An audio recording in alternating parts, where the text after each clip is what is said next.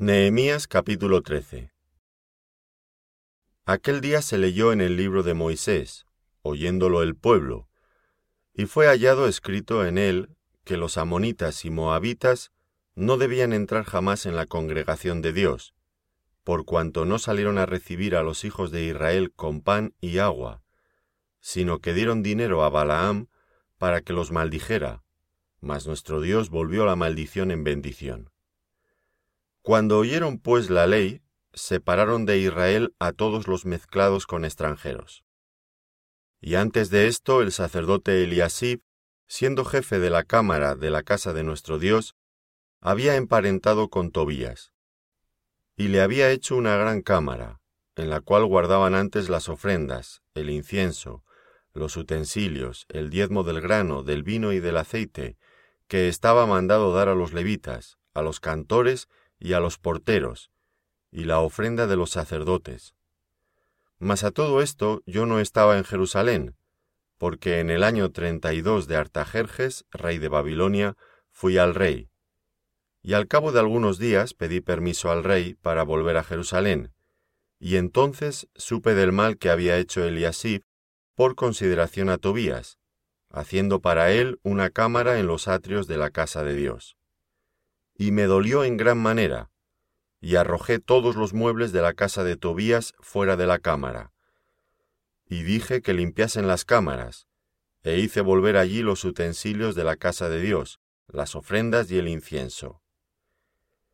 Encontré asimismo que las porciones para los levitas no les habían sido dadas, y que los levitas y cantores que hacían el servicio habían huido cada uno a su heredad. Entonces reprendí a los oficiales y dije, ¿Por qué está la casa de Dios abandonada?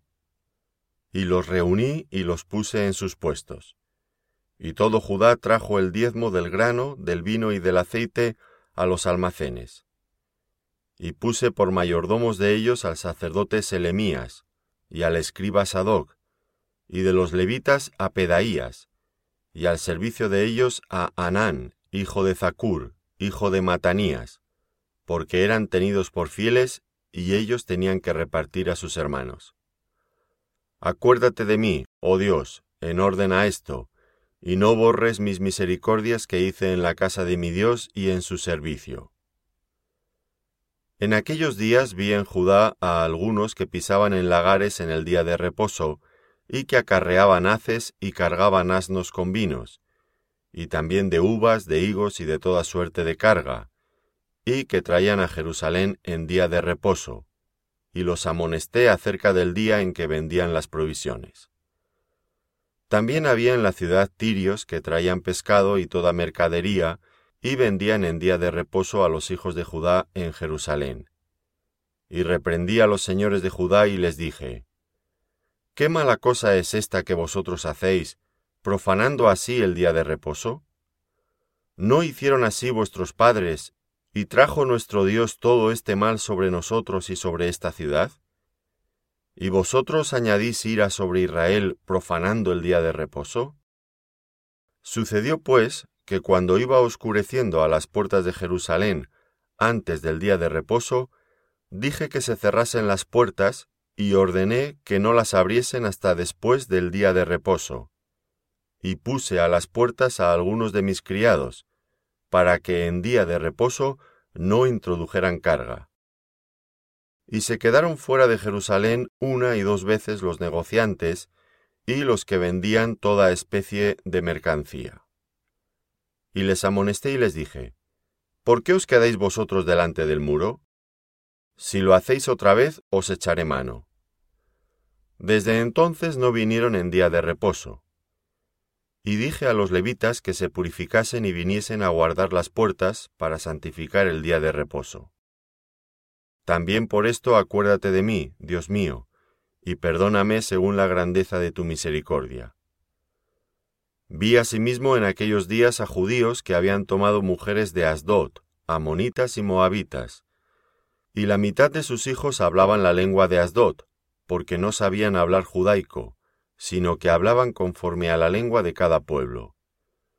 Y reñí con ellos y los maldije, y herí a algunos de ellos, y les arranqué los cabellos, y les hice jurar diciendo, No daréis vuestras hijas a sus hijos, y no tomaréis de sus hijas para vuestros hijos, ni para vosotros mismos.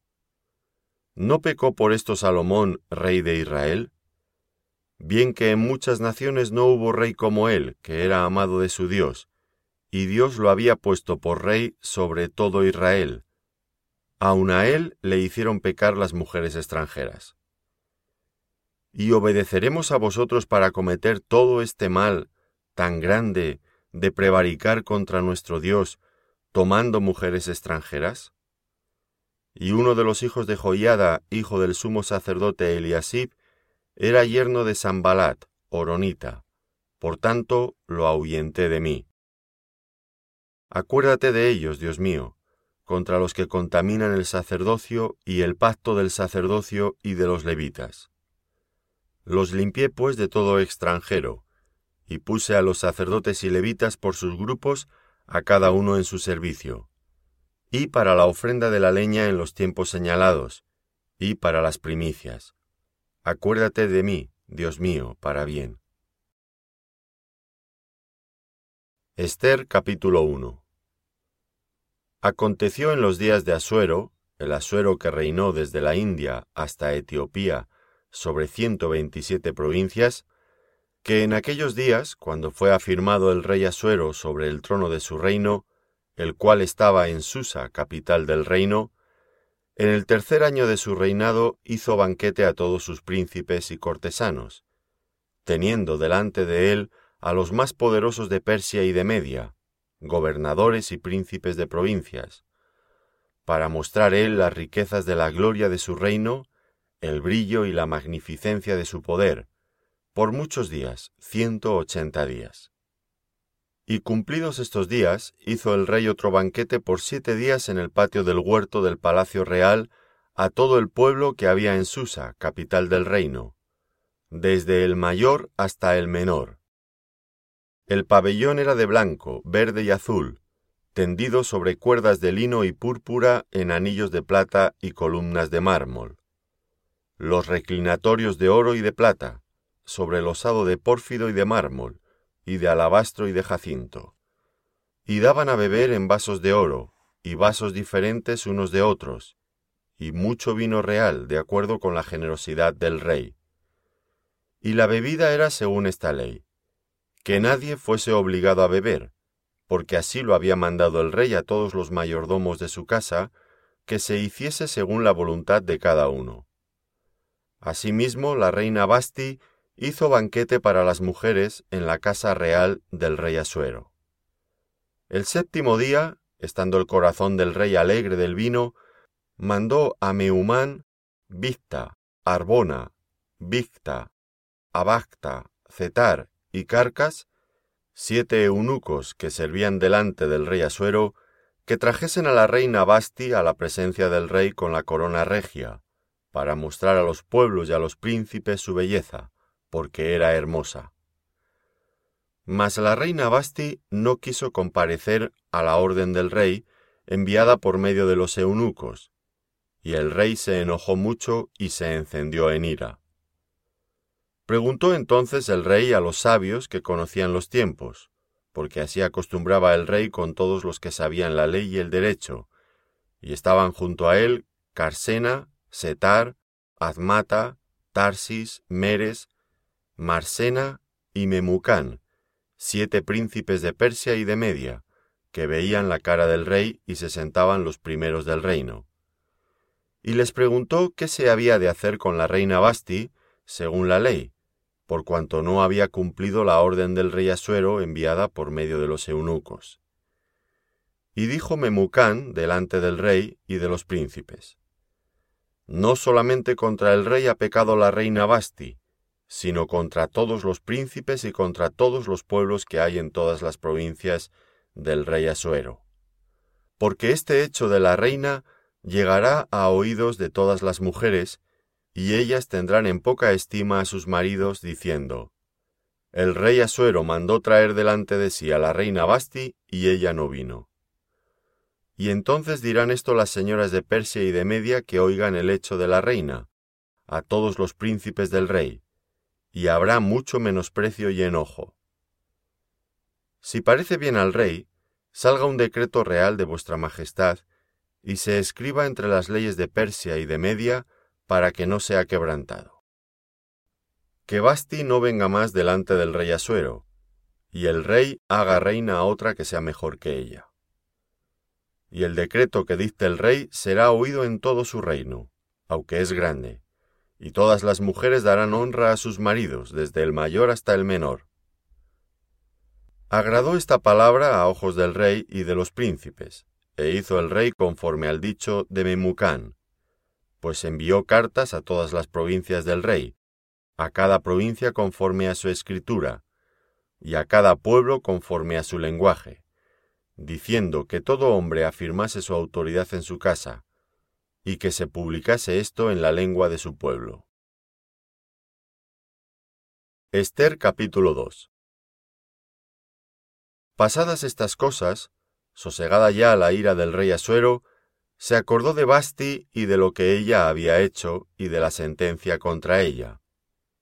Y dijeron los criados del rey, sus cortesanos, Busquen para el rey jóvenes vírgenes de buen parecer, y ponga el rey personas en todas las provincias de su reino, que lleven a todas las jóvenes vírgenes de buen parecer a Susa, residencia real, a la casa de las mujeres, al cuidado de Egai, eunuco del rey, guarda de las mujeres, y que les den sus atavíos.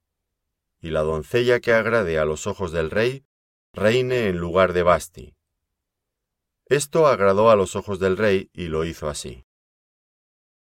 Había en Susa, residencia real, un varón judío cuyo nombre era Mardoqueo, hijo de Jair, hijo de Simei, hijo de Cis, del linaje de Benjamín, el cual había sido transportado de Jerusalén con los cautivos que fueron llevados con Jeconías, rey de Judá, a quien hizo transportar Nabucodonosor, rey de Babilonia. Y había criado a Adasa, es decir, Esther, hija de su tío, porque era huérfana. Y la joven era de hermosa figura y de buen parecer. Cuando su padre y su madre murieron, Mardoqueo la adoptó como hija suya. Sucedió pues que cuando se divulgó el mandamiento y decreto del rey, y habían reunido a muchas doncellas en Susa, residencia real, a cargo de Egai, Esther también fue llevada a la casa del rey, al cuidado de Egai, guarda de las mujeres. Y la doncella agradó a sus ojos, y halló gracia delante de él, por lo que hizo darle prontamente atavíos y alimentos, y le dio también siete doncellas especiales de la casa del rey, y la llevó con sus doncellas a lo mejor de la casa de las mujeres. Esther no declaró cuál era su pueblo, ni su parentela, porque Mardoqueo le había mandado que no lo declarase.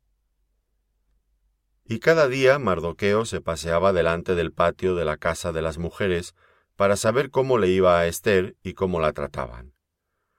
Y cuando llegaba el tiempo de cada una de las doncellas para venir al rey Asuero, después de haber estado doce meses conforme a la ley acerca de las mujeres, pues así se cumplía el tiempo de sus atavíos, esto es, seis meses con óleo de mirra y seis meses con perfumes aromáticos y afeites de mujeres, entonces la doncella venía así al rey. Todo lo que ella pedía se le daba, para venir ataviada con ello desde la casa de las mujeres hasta la casa del rey.